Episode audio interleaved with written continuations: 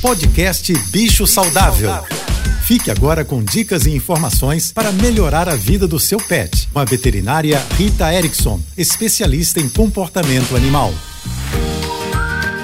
Olá, boa tarde a todos, espero que estejam bem. O seu cão ou seu gato costuma andar de carro e ele parece confortável?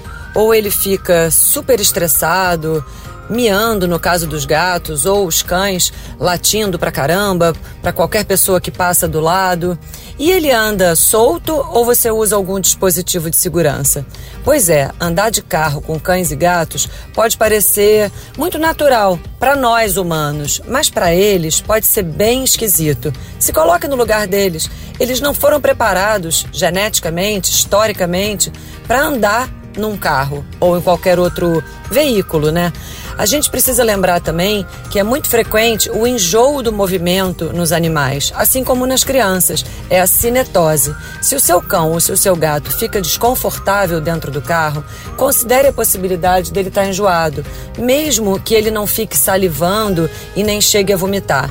E também é fundamental usar um dispositivo de segurança. O animal pode ir preso num cinto de segurança que se adapta à coleira peitoral e ao cinto do carro, ou até mesmo dentro da caixa de transporte, presa no cinto.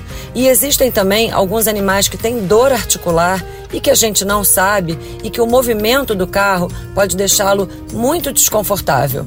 O ideal é que a gente prepare e habitue ele desde pequenos a andar de carro, para que essa sensação seja mais tranquila. Fora que muitas vezes eles andam de carro só para programa chato, como por exemplo, ir à clínica veterinária ou a pet shop tomar banho. Então a gente precisa também oferecer programas divertidos e legais associados ao carro, especialmente no caso dos cães, né? Amanhã eu continuo esse assunto sobre transporte de cães e gatos nos carros.